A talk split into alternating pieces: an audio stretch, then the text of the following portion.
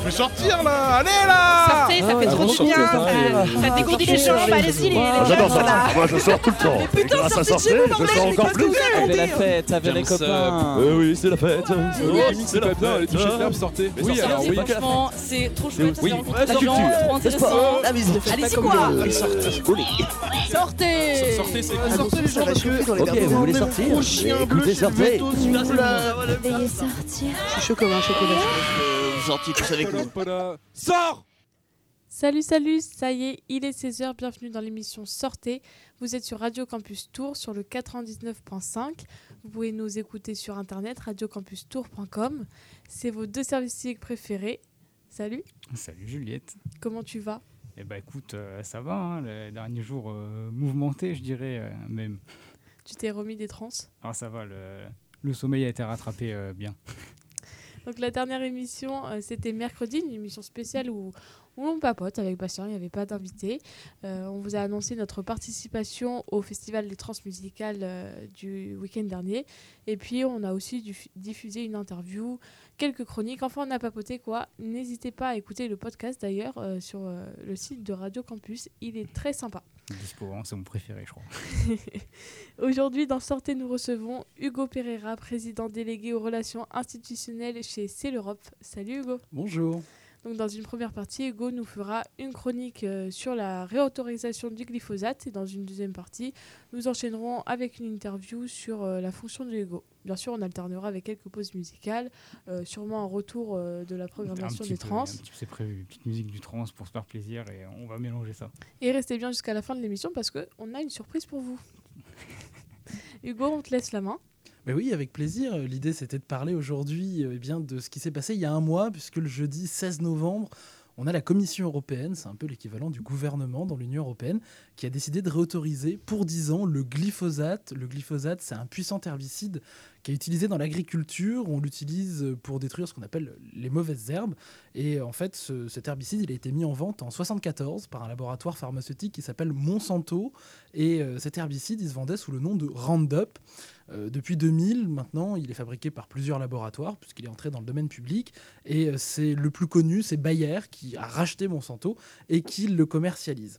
Et donc, pourquoi on a parlé de cette réautorisation du glyphosate? Tout simplement parce que pour être commercialisé dans l'Union européenne, dans les 27 États membres, les substances comme le glyphosate, qu'on appelle phytopharmaceutiques, elles doivent être soumises à une autorisation.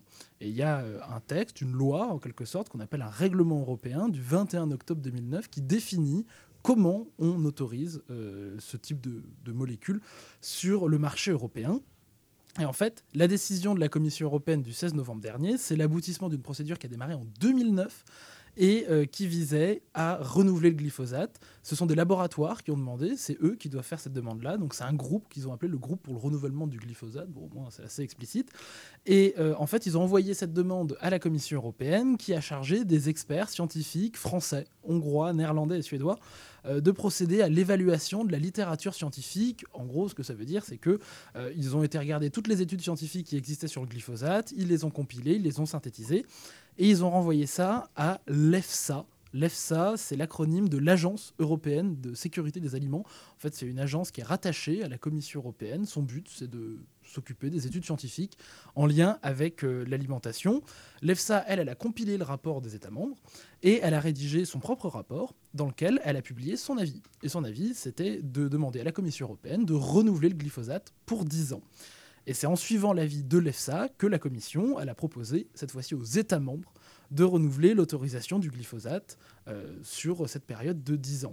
Alors, il y a un petit point qui est quand même important pour bien comprendre euh, comment se prend une décision dans l'Union européenne. Il y a plusieurs acteurs qui rentrent en jeu. D'abord, on a la Commission européenne, qui est l'équivalent du gouvernement. C'est elle qui propose les idées euh, de loi, de réglementation. Donc là, en l'occurrence, c'est elle qui propose de renouveler le glyphosate. Et ensuite, en principe, on a deux acteurs qui interviennent. On a les États membres, qui sont représentés par des ministres ou des diplomates dans une institution qu'on appelle le Conseil de l'Union européenne. Et puis d'un autre côté, on a le Parlement européen, qu'on connaît un peu plus, qui lui est composé de députés. Eux, ils représentent les citoyens.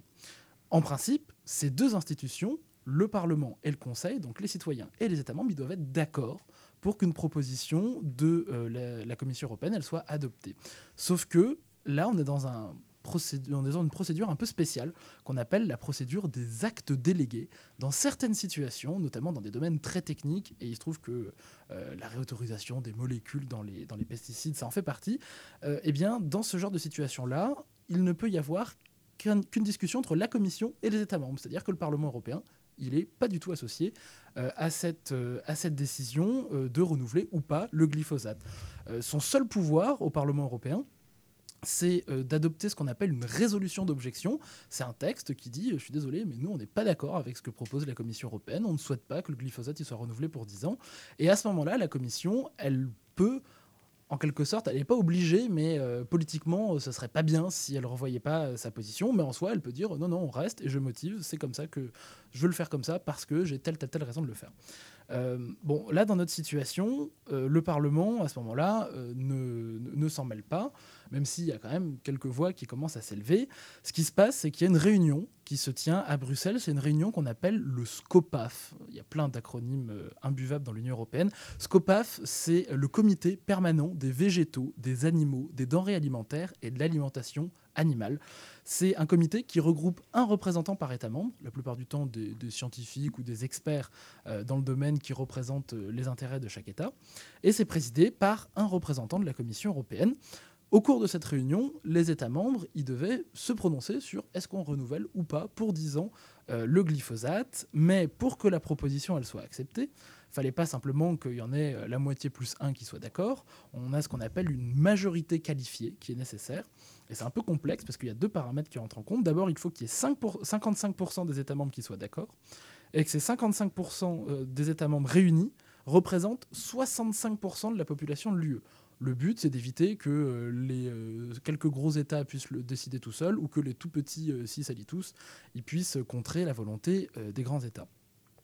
Bon, à l'issue de cette réunion, on s'attendait à ce que ce soit renouvelé ou pas, mais finalement, on a eu un peu une surprise en quelque sorte, puisqu'ils se sont abstenus.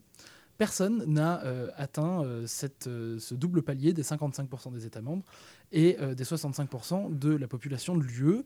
On sait qu'il y a un certain nombre d'États qui se sont abstenus, en l'occurrence 9, dont la France, et 6 pardon, qui se sont abstenus, dont la France, et 9 qui ont voté contre. Certains ont voté pour.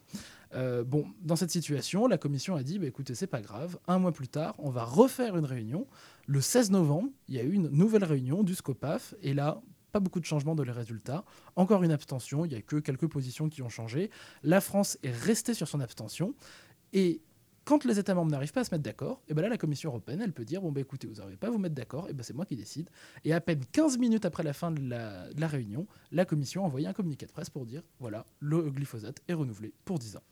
Donc c'est comme ça qu'on est arrivé euh, à cette situation. Et euh, bah, bien entendu, ça suscite un débat, puisqu'il y a des gens qui sont pour le glyphosate, il y a des gens qui sont contre.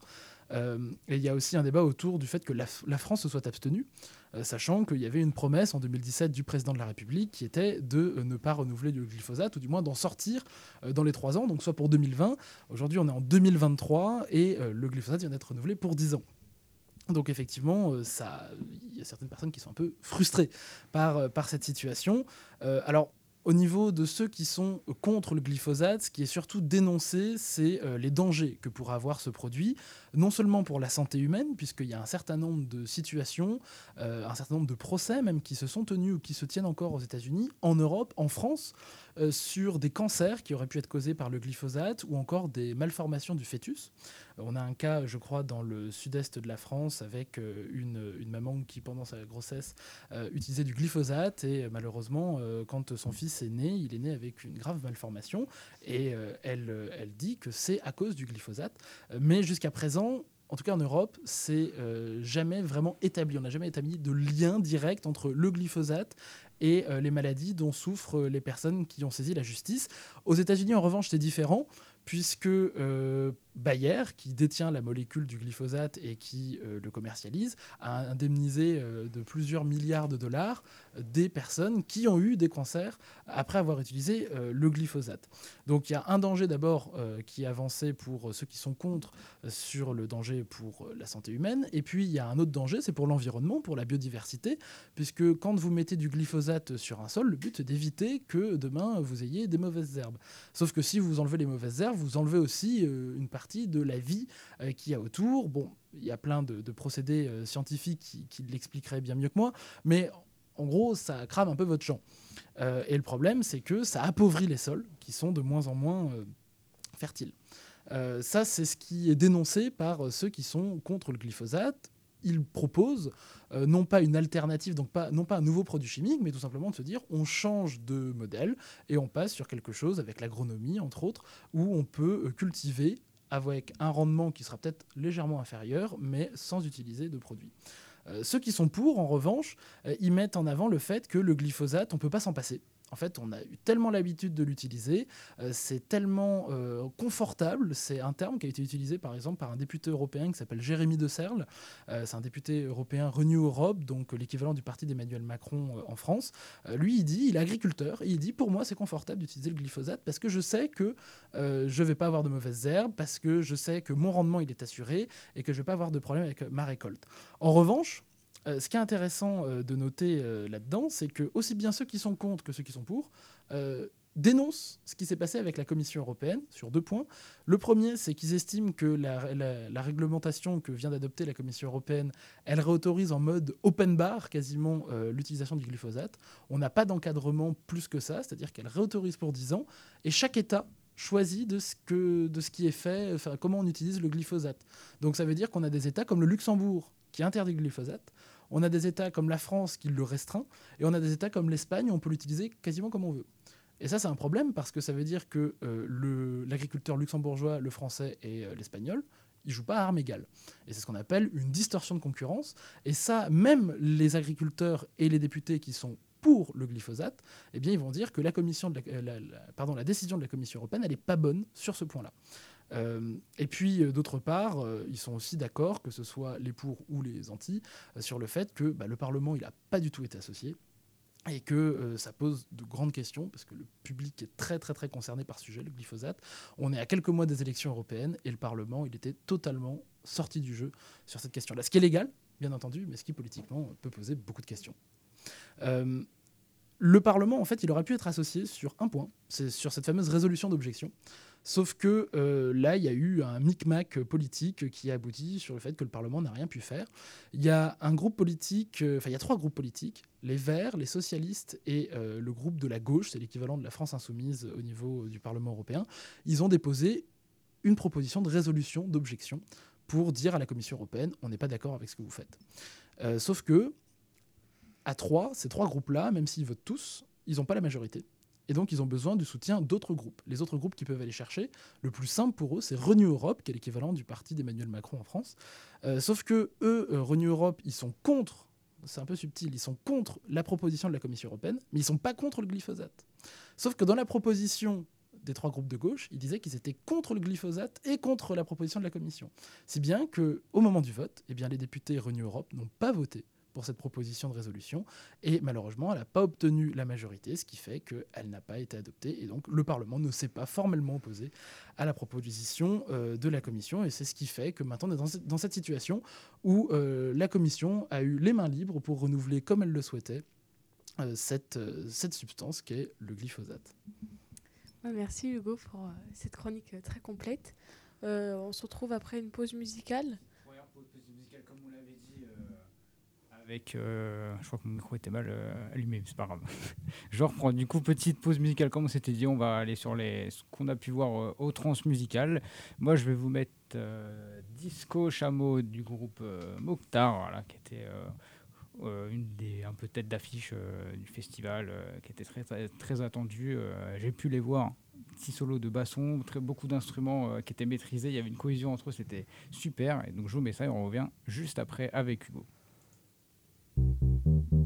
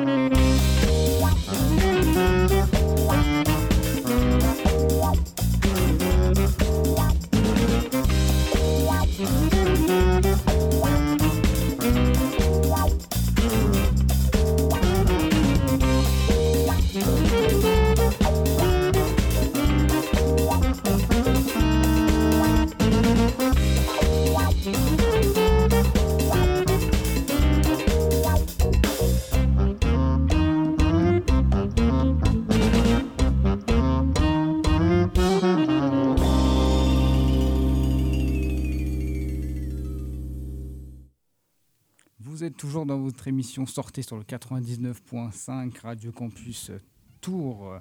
Ouais, toujours avec euh, Hugo qui nous a fait une chronique euh, en euh, pépite sur les glyphosates. même pour ceux qui n'ont pas trop de. Voilà, qui sont trop dans ce milieu-là. voilà, tu as réussi à bien détailler, moi je trouve. On a réussi à bien comprendre les choses. Mais je vais laisser la main à Juliette pour reprendre des petites questions, détailler encore un peu plus le sujet, qu'on en profite. Et puis en prochaine partie, après, on pourra repasser dans ton. Dont on dans ton expérience de, de, député européen.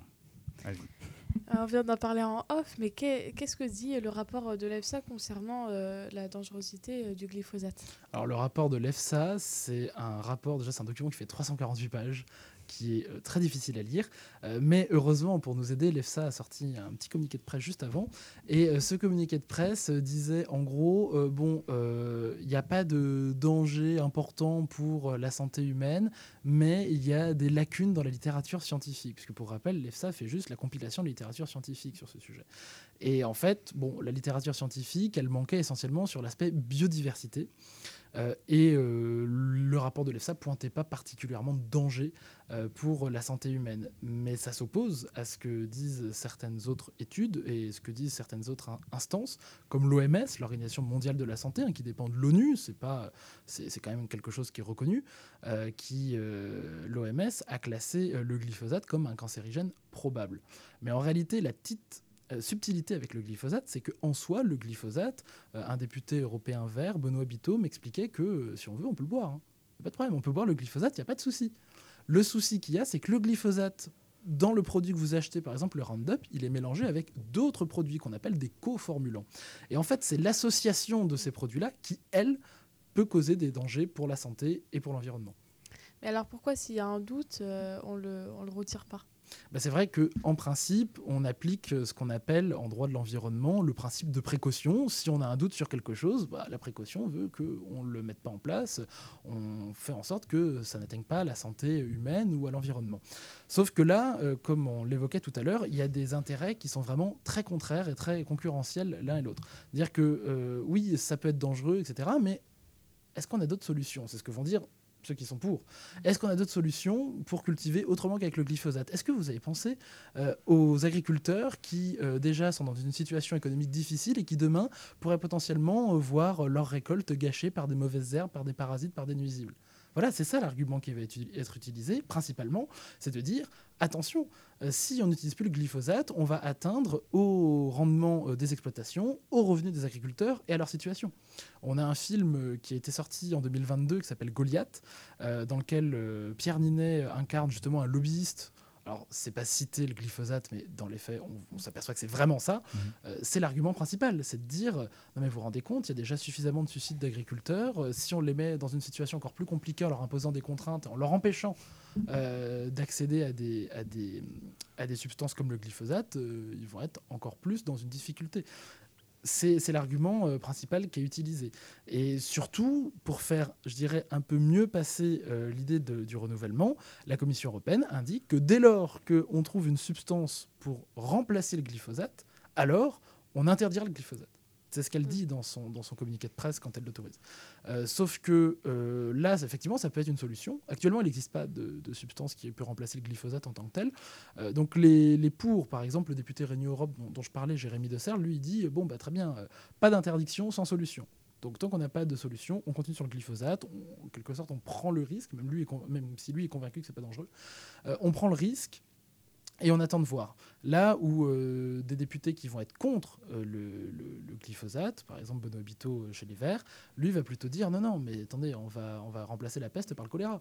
C'est faut, si on doit sortir du glyphosate, on ne sort pour de bon et c'est pas pour être dépendant d'une autre substance. Mais pourtant, il y, a une alternative au glyphosate. Enfin, je pense à, à l'agronomie, comme tu le citais avant. Pourquoi on ne l'utilise pas? Eh bien, euh, parce qu'il faut aussi. Euh, alors, la réponse, elle est multiple, mais un des éléments assez évidents euh, qu'on peut trouver là-dessus pour y répondre, c'est de se dire que bah, le glyphosate, c'est vendu par une entreprise, une entreprise qui en tire des revenus, et que par conséquent, si demain on passe avec de l'agronomie qui dépend beaucoup moins des intrants, des pesticides et d'un certain nombre de produits que vendent des grandes entreprises comme Bayer, Monsanto ou d'autres, bon, eh bah, ça va pas arranger un certain secteur de l'économie.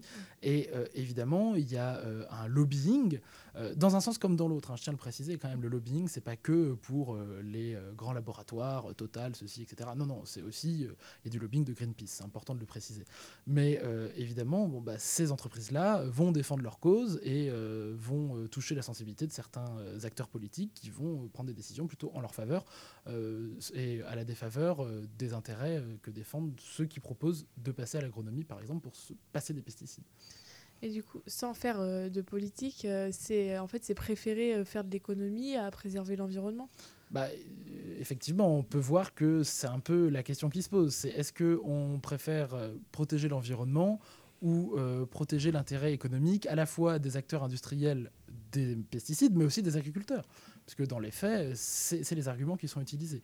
Et bon, là-dessus, c'est pas à moi qu'il appartient de répondre à la question. Chacun est mm. libre, à travers son vote et à travers euh, ses mobilisations, euh, de, de, de, faire son choix. Mais en tout cas, oui, c'est ces deux intérêts-là. C'est l'intérêt économique. Est-ce qu'on on privilégie des, des, des, pardon, une agriculture intensive, l'industrie des, des, euh, des, substances phytopharmaceutiques, ou est-ce qu'on privilégie une agriculture peut-être plus orientée vers le bio, mais qui euh, ne sera pas aussi productive ou qui ne sera peut-être pas aussi productive que euh, si on utilisait des intrants. D'accord. Et euh, bah, si j'ai bien, compris, le mot d'ordre sur le glyphosate, en fait, en Europe, c'est chacun sa réglementation. Euh, est-ce que euh, nous, on pourrait, euh, comme le Luxembourg l'a fait, interdire totalement le. Tout à fait. Tout à fait. Ça, c'est une prérogative, c'est un pouvoir qui appartient aux États membres. Et en fait, la Commission européenne, certains disent qu'elle est un peu lâche dans sa position. Parce que elle laisse l'opportunité aux États membres qui veulent l'utiliser à foison de le faire. Alors, petite nuance quand même, elle impose certaines réglementations. Il n'y a pas le droit de, l'utiliser d'une certaine façon qui consiste à quasiment euh, cramer son champ deux fois par an juste avant les récoltes. On ne peut pas l'utiliser à moins de 10 mètres des bordures d'un champ. Bon, il y a certaines il y a certaines limites qui ont été mises en place. Mais quelque part, en fait, c'est la Commission européenne dit bah, écoutez, les États membres, vous n'avez pas été capables de vous mettre d'accord, et ben maintenant, nous, le principe, c'est on autorise, et à vous de prendre vos responsabilités. Euh, et c'est une façon de dire, quelque part pour la Commission européenne, de dire ah bah écoutez, euh, euh, monsieur, madame, si vous n'êtes pas content que votre État utilise le, le, le, glyphosate, c'est pas de notre faute. C'est l'État membre de prendre des restrictions pour le faire. Donc c'est un peu ce qui est reproché par un certain nombre de, de militants anti-glyphosate sur la décision de la Commission européenne. Et pourquoi ça prend autant de temps de réglementer et d'interdire le glyphosate? Eh bien, parce que euh, de façon générale, les décisions dans l'Union européenne prennent beaucoup de temps. Pourquoi elles prennent beaucoup de temps? Parce qu'il faut euh, arriver à mettre d'accord des acteurs qui défendent des intérêts différents. La Commission européenne, elle, elle défend euh, l'intérêt de l'Union européenne en tant que telle, celle qui l'a fait vivre en quelque sorte.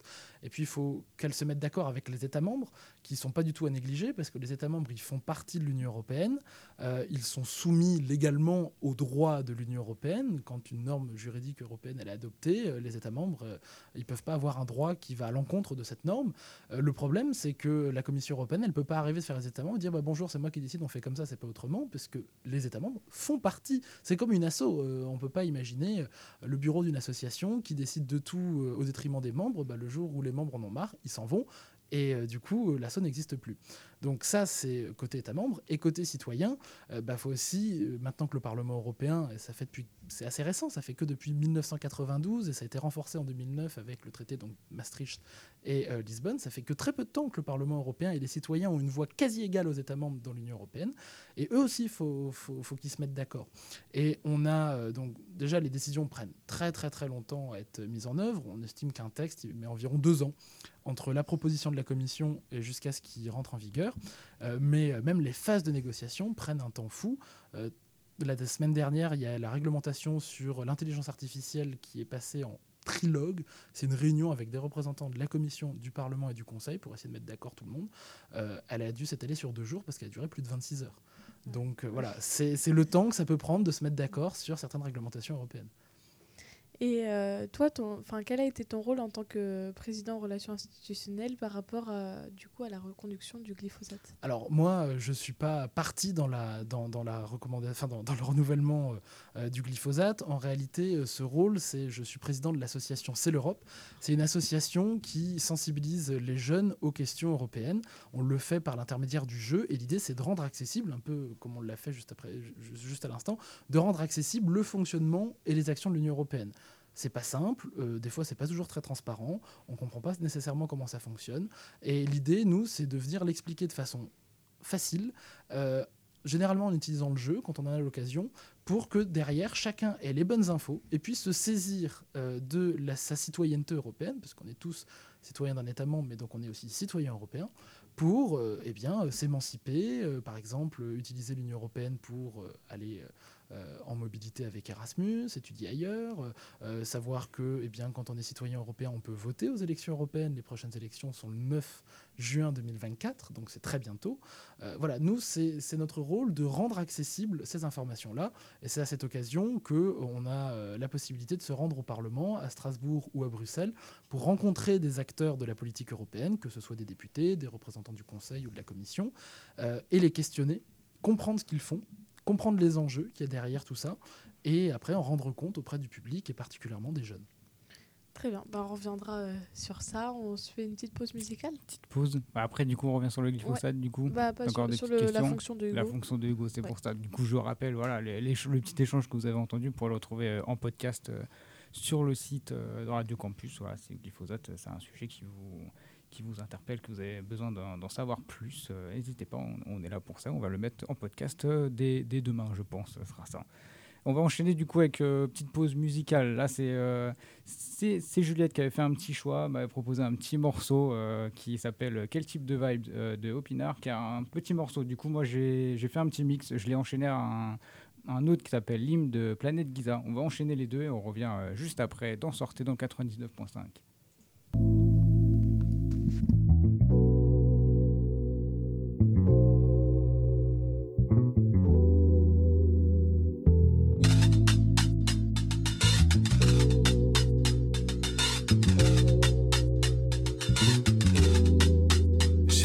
c'est quel type de vibe que tu veux Je vois que t'es du genre posé, champagne rosé, tenue osée. Tu veux pas te poser, fais pas de faux espoirs. Moi, je suis venu pour te tirer les cheveux. Et juste après, on se mate le film que tu veux. Chérie, c'est quel type de vibe que tu veux? Yeah, yeah. Chérie, 5 étoiles et l'hôtel. Y'a à peu près tout, des glaçons, des cocktails. Dès que t'es OP, appelle-moi sur mon tel. Juste pour la soirée, je veux que tu sois Gisèle. Si t'as les pouvoirs, je veux que tu sois magicienne. Et que tu mettes la vibe. Bébé, que tu mettes la vibe. Mais bébé, c'est quel type de vibe? Tu mets tellement de temps à te décider. Tu sais, j'ai eu le temps de me faire des idées. Mais ça, c'est encore notre type de vibe. Ça dirait de venir surfer sur ma vague. Là où personne pourra nous déranger. Là où personne nous dira de changer. Je pense que t'aimes bien ce type de vibe. Chérie, dis-moi, c'est quel type de vibe que tu veux? Je vois que t'es du genre posé, champagne rosé, tenue Tu veux pas te poser, fais pas de faux espoirs. Moi je suis venu pour te tirer les cheveux. Et juste après on se mate le film que tu veux. Chérie, c'est quel type de vibe que tu veux? Yeah yeah. Chérie, dis-moi c'est quel type de vibe que tu veux? Je vois que t'es du genre posé, champagne rosé, tenue osée. Tu veux pas te poser, fais pas de faux espoirs. Moi je suis venu pour te tirer les cheveux. Et juste après on se mate le film que tu veux. Chérie, c'est quel type de vibe que tu veux? Yeah yeah.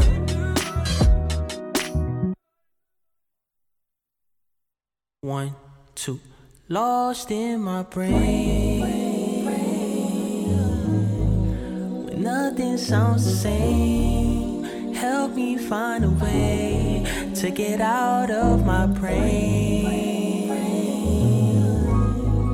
Before I start to break, looking for change. Yeah. Might need to stop roaming the streets. Might need a little moment for me. I'm down for whatever. Suggestions, I'm under the weather. I need my umbrella. Might need a little shorty on me. Might need to refocus my dream. I'm down for whatever. Suggestions, I'm under the weather. I need my umbrella. I need my umbrella. Nothing sounds the same no more. Nothing feels the same no more. Oh, feel the rain, it pours. Even though I stay indoors. Oh, I don't wanna hang no more, can't explain it. I done been through it all. My back right against the wall. Tryna make sure I don't fall, please. I ain't been around, don't fall me. Fighting off insecurities is harder than I thought. ayy. And I really hope it don't cost me.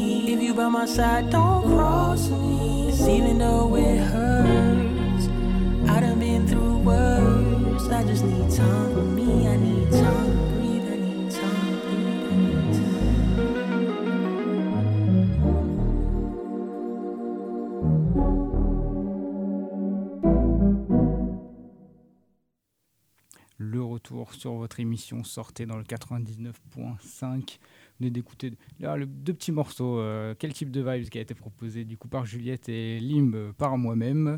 Euh, on est toujours avec Hugo pour faire un petit peu son, son interview. Maintenant, on va en profiter que la chronique soit passée. euh, et, moi, je me demandais, on peut commencer un peu. Qu'on a, on a démarré direct par le, te lancer sur la chronique, un peu savoir ton, ton parcours même et comment t'en es arrivé même jusqu'à la saucer l'Europe. Du coup, si je me trompe pas, c'est ça? Ça. Donc, un peu nous, nous, nous raconter ton profil. Eh bien, au départ, euh, je, vivais en région parisienne, euh, dans le 93. Euh, et quand j'étais au lycée, j'avais envie de faire d'autres choses à côté. Et donc, j'avais cofondé avec un collègue une association sur la citoyenneté européenne. L'idée au départ, c'était de faire des vidéos pour expliquer comment fonctionne l'Europe. Euh, le seul problème auquel on était confronté, enfin même deux d'ailleurs, c'est que déjà c'était compliqué, on n'avait pas forcément le matériel, euh, les compétences pour euh, faire beaucoup de montage, etc. Et d'autre part, on s'est aperçu aussi d'une chose qui est un peu plus grave pour nous, c'est que quand on veut s'adresser à des gens qui n'ont pas entendu parler d'Europe, qui ne savent pas ce dont il s'agit pour les sensibiliser, bah, les réseaux sociaux nous aident vraiment pas du tout, parce que si les gens ne recherchent pas l'Europe, a priori, il y a à peu près aucune raison qu'ils tombent sur nos vidéos. Donc on s'est dit, il faut changer d'approche. Et euh, on est parti euh, sur une approche qui consistait à intervenir, à aller vers notre public plutôt que le public vienne vers nous. Et donc, on a découvert une méthodologie qui s'appelait, euh, s'appelle toujours d'ailleurs, les simulations du Parlement européen. Euh, L'objectif, c'est un jeu de rôle dans lequel euh, on prend par exemple des, lycéens, des étudiants, euh, des jeunes, quels qu'ils soient, et on leur propose de devenir pendant une demi-journée ou une journée des députés européens chargés d'étudier, amender et voter un texte comme s'ils étaient au Parlement. Euh, c'est un jeu de rôle, donc du coup c'est assez fun en réalité. Euh, c'est eux qui vont s'approprier les lignes de groupe euh, des différents groupes politiques du Parlement, de l'extrême gauche à l'extrême droite, en passant par le centre, les écolos. Ils interprètent un rôle un peu comme au loup-garou. hein. Et ce qui est d'ailleurs beaucoup plus drôle, c'est quand ils jouent un rôle qui n'a rien à voir avec ce qu'ils pensent en vrai, parce Mhm. que ça part un peu en mode parodie. Donc on a commencé à développer ça. La première, on l'a fait dans mon lycée qui était en région parisienne. Puis après, il y a eu le Covid. Euh, on a eu d'autres opportunités derrière de le faire euh, à différents endroits. Euh, et puis là, depuis janvier, on a lancé ce nouveau projet associatif qui est C'est l'Europe, qui est plus adapté pour... euh, on est beaucoup plus libre dans la façon dont on, crée les choses. Et on a beaucoup plus de monde aussi, puisque C'est l'Europe actuellement, c'est 83 membres répartis un peu partout en France. On a quelques-uns qui sont à l'étranger, un en Chine, une en Hongrie, euh, qui sont essentiellement des étudiants en, échange. Et on propose partout en France euh, un certain nombre d'ateliers aux écoles, à des structures qui accueillent des services civiques, à des universités, des écoles de commerce. On propose des ateliers sur l'Union européenne en jeu. Ce matin, j'ai un de mon collègue, Yann, euh, qui est de Strasbourg, qui est intervenu devant 25 volontaires en service civique, leur a fait découvrir les institutions européennes. Hier, j'étais dans un lycée en région parisienne pour euh, leur proposer la même chose. Et voilà, donc euh, chaque, chaque mois, on propose plein plein d'activités dans des classes. Et puis, à certains autres moments, on a l'opportunité, ce sera le cas a priori le 22 janvier au Sénat, on devrait organiser une simulation du Parlement européen pour une centaine de lycéens de région parisienne. Donc pendant une demi-journée, ils vont incarner des députés européens dans un cadre exceptionnel qui est celui du Sénat. euh, pour, euh, eh bien là, ce sera sur l'Europe de l'énergie. Et c'est une façon pour nous de leur parler de comment ça fonctionne de façon hyper simple, et aussi euh, d'évoquer bah, les questions en lien avec les élections européennes et de faire découvrir par la même occasion ce que c'est que le Sénat. Donc voilà un petit peu comment, comment ça s'est passé sur le plan associatif. Et puis sur le plan professionnel, euh, j'ai fait euh, une licence de droit à distance et euh, j'ai eu l'occasion de, de- de- faire une mission de service civique au Centre Europe Direct des Charentes. Les Europe Direct, c'est des centres qui parlent de l'Europe dans des territoires. Il y en a un à Tours, par exemple, la Maison de l'Europe et labellisé Europe Direct. J'ai travaillé donc en service civique pendant huit mois, puis après on m'a embauché en CDD, qui a été renouvelé trois fois, avant de passer en CDI. Et puis euh, bon, j'ai décidé de, de- quitter ce- ce- cet emploi pour me consacrer à des études en présentiel ici et me consacrer aussi au développement euh, de C'est l'Europe euh, qui, qui fleurit de jour en jour. Moi, je me demandais comment est, est arrivée la politique dans ta vie. Est-ce que c'est un sujet qui est présent depuis longtemps? Bah, c'est vrai que j'étais souvent intéressé par euh, les infos, ce qui se passait. Euh, quand euh, j'étais plus jeune, j'en parlais avec mes parents ou je suivais plutôt aux infos, ce, genre de choses. En réalité, à un moment donné aussi, ce qui était intéressant, c'était de savoir, c'est pour ça que j'ai décidé de faire du droit, à savoir comment les choses sont décidées, pourquoi telle chose est faite comme ça. Par exemple, pourquoi la Commission européenne décide de, de réautoriser le glyphosate. Sauf que c'est pas nécessairement accessible, donc c'est pour ça que j'ai décidé de m'y intéresser, parce que ça me plaisait, euh, pour euh, comprendre comment ça marchait. Donc le fait de faire des études en droit, ça, aide. Et puis, euh, plus spécifiquement, moi je m'intéresse vraiment à la politique européenne, déjà parce que c'est plus posé, je trouve, que la politique nationale, surtout en ce moment. C'est moins frustrant aussi, hein, le 49.3, ça n'existe pas au niveau de l'Union européenne. Et puis... il y a quelque chose qui nous dépasse un peu avec l'Union européenne parce que c'est pas, on décide pas uniquement pour un pays, on décide pour un continent. Et ça, ça- ça impose une forme de sérieux, euh, une forme de diplomatie, parce qu'on est avec des gens qui viennent de plein de cultures différentes. Et puis surtout, sur certains enjeux, notamment l'enjeu environnemental, euh, l'Union européenne, c'est vraiment l'échelle à laquelle on peut vraiment agir. On a beau être le pays le plus écolo en France si on veut, euh, si à côté euh, ça pollue dans tous les sens, euh, le plastique, euh, l'atmosphère, etc., en fait ça sert à rien, parce que du coup, euh, ça, euh, la pollution, ça n'a pas de frontières. Et je suis curieuse de savoir comment on en vient à être député, et surtout aussi jeune. Euh, il me semble que c'était 2018. Euh, comment se passent les élections? Alors moi je suis pas député. Ah oui. Ouais, c'est c'est uniquement Président, en fait. Voilà, oui, je suis président euh, de, de l'association. Euh, en fait, on propose euh, aux jeunes dans le cadre Oui, de l'association de devenir des députés européens fictifs. Ce que j'ai eu l'occasion de faire dans le cadre, par exemple, de, de plein, plein, plein de simulations réalisées des fois sur, sur plusieurs semaines, etc. Après, sur l'engagement associatif en tant que tel, bon, bah, ça a commencé au lycée tout simplement euh, l'idée de, créer une asso pour s'amuser. Au départ, on n'était que deux. hein. Et puis euh, derrière, bon, on s'aperçoit que euh, le, le secteur associatif, c'est vraiment un enjeu, c'est vraiment un outil génial pour pouvoir, pour pouvoir développer plein d'activités qu'on ne pourrait pas faire tout seul. Parce que déjà, il faut être plusieurs. Là, par exemple, pour la simulation Sénat, on a besoin d'être 12 quasiment, une dizaine. Et euh, ça permet aussi de mobiliser des fonds qui, euh, qui font plein de choses. Donc après, ça s'est fait vraiment au fil de l'eau, accompagné par euh, des personnes qui sont passées dans ma vie et qui, qui avaient un peu d'expérience là-dedans, qui m'ont aidé au début. Puis après, j'en ai appris beaucoup au niveau de, ma mission service civique et dans mon travail, dans mes études. Et puis après, c'est une formation très autodidacte en réalité. Et c'est assez accessible? De, de faire une association comme ça de, Oui, oui, bien sûr. Bah, déjà, nous, on propose à chaque fois qu'on fait une action, ou à n'importe qui, hein, n'importe qui peut rejoindre l'association C'est l'Europe, c'est gratuit, Euh, on n'a pas, de- on pas de cotisation, Euh, c'est accessible à tous, euh, quelle que soit la zone géographique, quel que soit le niveau de connaissance sur les questions européennes. On propose, nous, des formations en interne pour pouvoir permettre à nos membres d'être autonomes dans les actions qui sont réalisées. Je prends l'exemple de, de Yann qui est intervenu ce matin à Strasbourg. Bien, Yann, on l'a rencontré en avril dernier dans le cadre d'une action qu'on a menée. euh, euh, dans, le- Vaucluse, donc euh, comme quoi on, fait vraiment le tour de la France. Il, était volontaire dans le cadre du service national universel, on lui a proposé une simulation, ça lui a plu, il a adhéré à l'assaut, il s'est vraiment beaucoup beaucoup investi, il fait partie du bureau maintenant, il est co-secrétaire général, il a suivi les formations qu'on propose et aujourd'hui il a fait son premier atelier Europe ce matin en toute autonomie, seul avec les outils qu'on lui a fournis et euh, visiblement euh, quand il m'a appelé tout à l'heure ça s'est très très bien passé. Donc euh, on est ravis, c'est une super réussite. À la fois, il faut que l'association elle profite à nos bénéficiaires euh, des actions, euh, les écoles, euh, tous les jeunes qu'on est amenés à rencontrer. Euh, Là, euh, depuis début 2023, c'est plus de 2200 jeunes qu'on a rencontrés. Euh, mais aussi, il faut que ça profite, et je dirais même presque avant tout, aux membres de l'association. Et c'est l'idée qu'on propose avec euh, toutes ces formations, des voyages, euh, ce genre d'opportunités. Et du coup, tu serais de nous dire à peu près combien vous êtes dans le- dans l'association euh Là, on est euh, 83 dans l'association de souvenirs, je crois, un ou deux près. Je te laisse reprendre la main un peu. Ah bah, moi, bah, euh, moi si j'avais une petite question du coup, comme tu es vraiment le président de l'association, du coup, c'est ça, et en même temps avoir les études à côté à gérer, est-ce que, voilà, comment sont tes un peu si tu as une journée type ou des journées à faire, comme là tu nous dis, tu étais ce matin, tu vois, en déplacement, tout, tu reviens là pour l'émission encore, pour, pour promouvoir l'association aussi. C'est un peu ça, ouais. C'est des- déjà beaucoup de trains. J'ai reçu le récap de la SNCF, c'était 25 000 km dans l'année. Ah, euh, euh, voilà, donc euh, non, non, c'est- il y a beaucoup, beaucoup, beaucoup de trains. Et puis, euh, non, c'est vrai que c'est difficile à concilier. C'était plus simple quand j'étais à distance, parce que naturellement, on reçoit les cours et on les traite à son, à son rythme, et puis après, on a les partiels. Euh, là, euh, en étant en présentiel, ça s'arrange aussi. hein, Mhm. je me suis débrouillé. C'est aussi un point important dans mon CV. hein, clairement, moi, mon parcours, et je me présente plutôt sous l'angle associatif que sous l'angle étudiant. Finalement, mes études, c'est plutôt un complément de, Ouais. de, de- ce que je fais à côté. Mon activité principale, c'est plutôt l'activité associative, Ok. Parce que c'est elle qui me permet vraiment d'aller vers euh, ce qui m'intéresse le plus. Donc, après une journée type, bah, je dirais que j'en ai pas.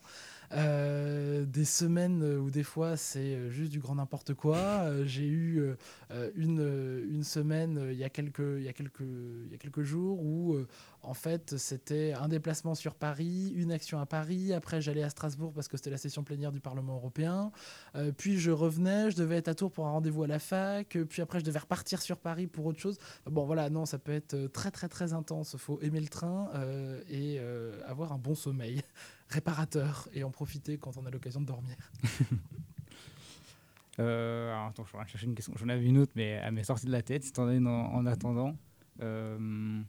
Euh, Qu'est-ce que j'avais noté déjà? Je vais retrouver, je vais retrouver. Hein, vous inquiétez pas. Je, comble euh, en attendant. Oui, par rapport, je vois du coup que tu promotionnes du coup ta, sur, tes réseaux sociaux, sur Instagram notamment. Il y a beaucoup de, vidéos et tout. Est-ce que tu trouves que ça t'aide du temps de partager ça, de pouvoir euh, partager ça aux gens, les réseaux sociaux euh, C'est quelque chose que ça t'aide euh, maintenant à pouvoir promouvoir l'assaut? Oui, tout à fait. C'est pas, alors disons que c'est pas fait nécessairement pour promouvoir l'assaut en tant que tel. Bon, bien, bien entendu, ça fait partie du bilan de l'association, hein. euh, mais euh, finalement, euh, c'est parce que je trouverais ça un peu égoïste. moi, j'ai la possibilité, par mes études, par mon expérience professionnelle et autres, de pouvoir comprendre comment ça fonctionne, simplement, d'avoir accès très facilement en un coup de fil ou en un message à une info qui est pas évidente à trouver. je trouverais ça vachement égoïste de le garder que pour moi. Donc l'idée, c'était de pouvoir le partager euh, que ce soit via des actions physiques ou bien sur les réseaux sociaux avec des petites capsules vidéo qu'on réalise depuis, euh, là ça doit faire depuis, euh, depuis mai-juin qu'on s'y est vraiment mis. On essaie d'en publier une par mois et certaines avec plus ou moins de succès. par exemple, la dernière qui est sortie, c'est sur, est-ce que vous savez pourquoi il y a 12 étoiles sur le drapeau européen?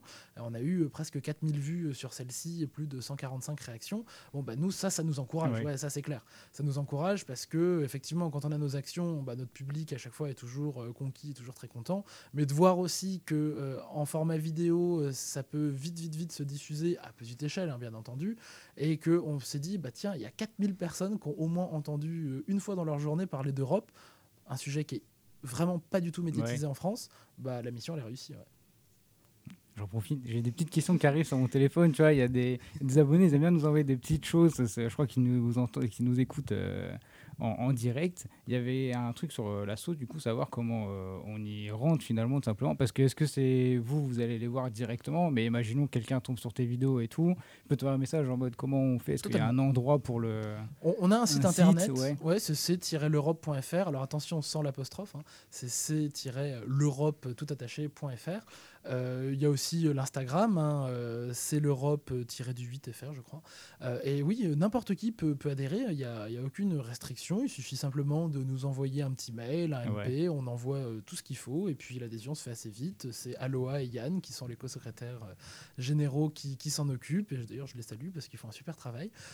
donc ouais, il n'y a aucun souci, n'importe qui peut nous rejoindre, et justement, nous on a toujours besoin d'avoir des bénévoles, puisqu'on a énormément d'actions partout en France, et nécessairement pour pouvoir répondre à la demande. Qui plus est, dans une année d'élection européenne mm. où c'est un sujet où on est demandé partout, euh, on a besoin de monde.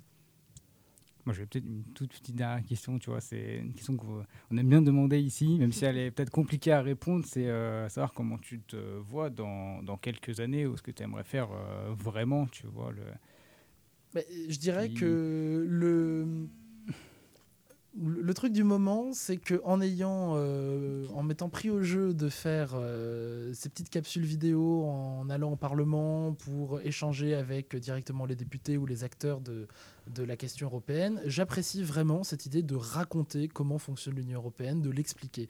Et c'est vrai que c'est quelque chose que je n'avais pas forcément privilégié dans mes études, parce que j'ai plutôt une formation de juriste. Mmh. Mais de plus en plus se pose la question du journalisme, même si j'ai vraiment du mal à dire que euh, voilà, ce que je fais pour l'instant, je considère que c'est plus de la communication que du journalisme.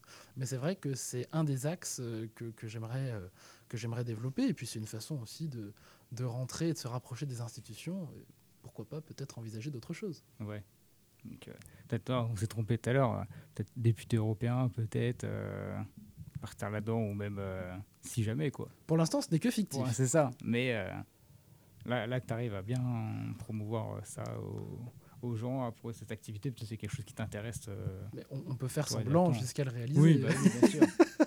Mais bon, c'est pas. Euh, et ça, c'est ce qu'on dit aussi dans le cadre de, nos actions. Et euh, quand on a des députés européens qui interviennent parfois euh, devant un public pour expliquer ce qu'ils font, moi, je trouve que c'est important de rappeler à chaque fois que la politique, quelle qu'elle soit, c'est pas un métier, c'est pas un plan de carrière qu'on fait. Mm. C'est un engagement comme un engagement associatif, c'est un engagement, et cet engagement-là, je pense que la relation avec la politique devient toxique dès lors qu'on en est dépendant soit financièrement, soit pour des questions d'ego ou de pouvoir. Euh, ça doit être un engagement et c'est pas nous qui choisissons de faire. Enfin, on peut choisir de s'engager en politique, mais euh, c'est pas à nous de décider. Euh, ah tiens, je vais être maire, je vais être député, machin. C'est les gens qui doivent le décider. On peut faire ce qu'il faut pour les convaincre, mais ça doit pas être un plan de carrière. Ouais. C'est pour ça. J'avais peut-être une, toute dernière question, justement. C'était le truc si tu avais un conseil à donner aux, jeunes qui nous écoutent, pour, qui seraient peut-être intéressés par le métier de la politique ou même tout simplement de tout ce qui est associatif, euh, dans ce que toi tu fais, si tu pouvais un peu les aiguiller, euh, un conseil à donner qui, est bon à savoir un, un conseil en tant que tel, euh, je sais pas, mais je pense que pour toutes celles et ceux qui veulent faire de la politique, que ce soit les plus jeunes ou les moins jeunes, je pense que le plus important, c'est de rester soi-même, Mhm. de rester fidèle à ses convictions, et justement de pas tordre le cou à ses convictions euh, pour un poste ou quoi que ce soit. Je sais que malheureusement, c'est quelque chose qui arrive souvent chez les jeunes qui souhaitent vite, vite, vite monter, euh, quitte à renier leurs propres convictions, et c'est dommage. Ça donne quelques exemples qu'on a pu connaître il y a quelques années en France, ou même encore actuellement. Euh, je ne citerai pas de nom. Mais, euh, mais voilà, oui, je pense que c'est important, en toutes circonstances, euh, de rester soi-même, de rester humble par rapport à ce qui se passe, par rapport à ce qu'on est, et de, de travailler aussi, de bien connaître ses dossiers, de bien connaître ce dont on parle. Je pense qu'il n'y a rien de pire que de parler d'un sujet qu'on ne maîtrise pas du tout et de faire comme si on le maîtrisait. Et, et, puis, euh, et puis après, ne pas hésiter aussi à s'engager dans l'associatif. Je pense que c'est l'engagement le plus noble, c'est celui-là. C'est un engagement désintéressé, Mhm. euh, financièrement, je dirais, et, euh, et dans la cause. On s'engage parce qu'on a envie de le faire. Mais ça peut ouvrir des portes, donc euh, je pense que c'est une des voies vers la politique, si tant est qu'il y en a qui le visent à proprement parler, qui a privilégié. Ouais. Ouais. Est-ce qu'on se mettrait pas une dernière musique Dernière avant de pause musicale pour euh, la, la dernière partie. Je crois qu'il y a des petites annonces à faire euh, vite fait. Mhm. C'est ça. Donc on se met un petit, morceau et euh, on va venir après pour la dernière partie de l'émission. Très petite. Alors, je- On va repartir sur la, la playlist des, des trans du coup. Je pense. Euh, Joe York, qu'on a pu croiser euh, en backstage, euh, très marrant comme personnage. On l'a vu faire des On pompes. faire des pompes. on balance le, on balance les suites comme ça là et à 1h du matin dans le, dans le côté presse, c'était marrant. On va pas vous mentir. Euh, du coup, on se met son titre Dreaming. On revient juste après. When I was young,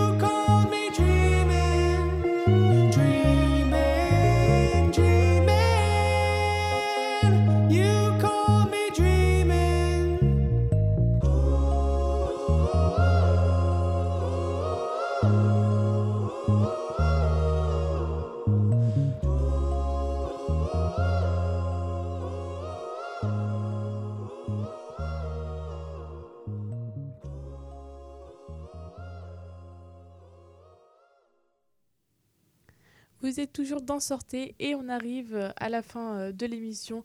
Et oui, je sais, c'est passé Ah, vite. trop triste. Ça faisait longtemps, on n'était pas revenu, tu vois, c'est passé trop vite.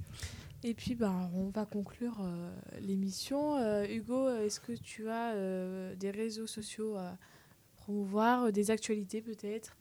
Alors des actualités avec euh, C'est l'Europe, bah, disons que la prochaine actualité c'est euh, notre euh, simulation du Parlement européen au, Sénat, donc on communiquera euh, de façon très large dessus sur les réseaux sociaux, notamment sur Instagram, c'est euh, c'est l'Europe tout attaché sans apostrophe underscore fr, donc tiré du 8 fr. Euh, donc faut pas hésiter à, à aller suivre, à la fois ça nous donne du soutien et puis ça permet aussi d'être tenu au courant de, quelques infos. Et puis sinon, si vous voulez nous rejoindre, n'hésitez pas à nous envoyer un message ou aller voir sur notre site c-l'europe.fr. Bah, Très bien. On aura tous les liens dans le podcast, ce sera cliquable, ce sera facile. On, fait, on fait en sorte que ce soit au plus simple pour les gens. donc, euh. Et puis, euh, est-ce que c'est le moment d'annoncer ma petite surprise? Ah, c'est toi, c'est toi surprise. Hein, c'est toi qui as les notes. Bah, Il y a quelques jours, on a reçu euh, Jekyll Wood euh, qui finit sa tournée le 15 décembre au Vaudanum à Roche-Corbon. Et on a deux places à vous faire gagner. Euh, donc, euh, si vous nous écoutez, bah, c'est le moment. Euh, que ça vous ta- si ça vous intéresse, envoyez-nous un message sur Insta. Donc, sortez 99.5 FM pour les plus rapides. Pour les plus Et- rapides. Et, puis, sinon, on fera une Sinon, story Insta. peut-être et- un petit, peut-être un petit post, tout, voilà, savoir qui pour partager, pour liker les, les plus vifs. On... Et puis sinon, on fera un petit tirage au sort jusqu'au 15, donc on a encore un peu de temps, et puis ce sera pour les faire gagner et profiter du concert de Jackie Wood qu'on a vu, il est hyper sympa, hein, faut, faut pas hésiter. euh. Et puis, je vous expliquerai les détails par message. C'est ça. Mais euh, foncez. Ouais, faut se dépêcher quand même un peu. Et puis, euh, ouais. On va, Euh, on va conclure. Mm. On va conclure. On vous fera, je pense, les retours des, des trans euh, petit à petit au fur et à mesure dans les prochains jours de, le- de la semaine. Là, c'est vrai qu'on n'a pas eu trop le temps parce qu'on va essayer de, de finir à l'heure et remettre un petit morceau pour, euh, pour partir. Mais euh, voilà, demain, on se retrouve euh, Avec avec Atrium Atrium. 999. C'est ça, petit, euh, petit assaut. Voilà, on peut encore discuter de Collectif musique. de rap, Ça me fait ouais. plaisir. Euh, rap en plus. Bastien qui va être content. Ça, c'est pour moi, ça. Vous aurez la chance de m'entendre beaucoup, peut-être demain, peut-être un peu trop. Vous connaissez. Euh, et puis, bah, sinon, euh, les, les réseaux, je sais que t'aimes bien les réseaux, vas-y. Ouais, bah, euh, TikTok et, et Insta, c'est sortez euh, 99.5 FM. N'hésitez pas à vous abonner, c'est le moment. Et puis, on se laisse en musique avec euh, Rien de nouveau sous le soleil mm, de 54. Petit morceau qui passe de temps en temps. Je l'avais entendu sur les, les ondes de, de campus. C'est dans, leur, dans leur bac. Voilà, n'hésitez pas toujours à suivre les playlists de, de campus. euh, c'est les meilleurs, je vais pas vous mytho. Peut-être parce que j'essaie de, de- d'y mettre des petits morceaux de temps en temps. Mais et on se retrouve euh, dès demain, à moi et Juliette. C'était vos services civiques préférés. À demain. Et sortez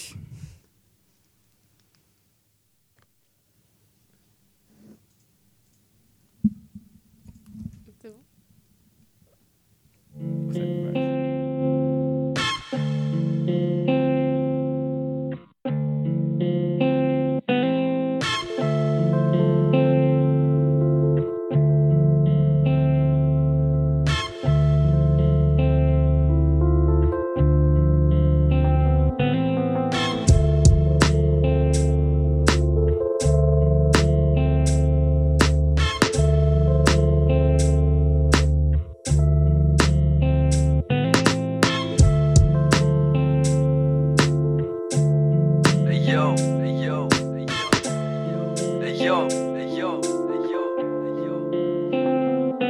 Cheval sur le beat et tout en râle. Florent Attaque ton hymen comme l'équitation. J'ai pas ton temps donc le galop et le rythme comprend Français en puerti non je te comprends pas. Tout est devenu global oublie ton idée. Comme cet immigré dont on ne veut pas. L'air de l'individualisme entretient la dualité. Je fais tout pour être humain tu ressens même pas la gravité. Les vieux ont peur de mon regard J'essaye de maîtriser l'élan de mépris Que j'éprouvais à ton égard Et j'ai peur pour mes gars. Dehors c'est la jungle. Je veux planter le plus grand arbre pour qu'en haut ils puissent chiller. Et je dois penser à moi. Parfois je subis ce que je vois. Pas besoin d'une île privée. L'amour c'est ce que j'emploie. Et j'essaie de partager Face à leur hermétisme. Ta sœur aime les métis Ça t'a pas plu en quoi? 5-4 sera éclectique C'est ce à quoi j'aspire. Et que tu sentes ton cœur battre Comme quand elle dit je t'aime. Y'a que là que tu sens ton être Banalise pas le présent. En attendant j'éclate une batte Et puis installe les fers. Fais la plus belle détresse Pour quitter la détresse. Cet étalon m'amènera dans la plus belle des clairières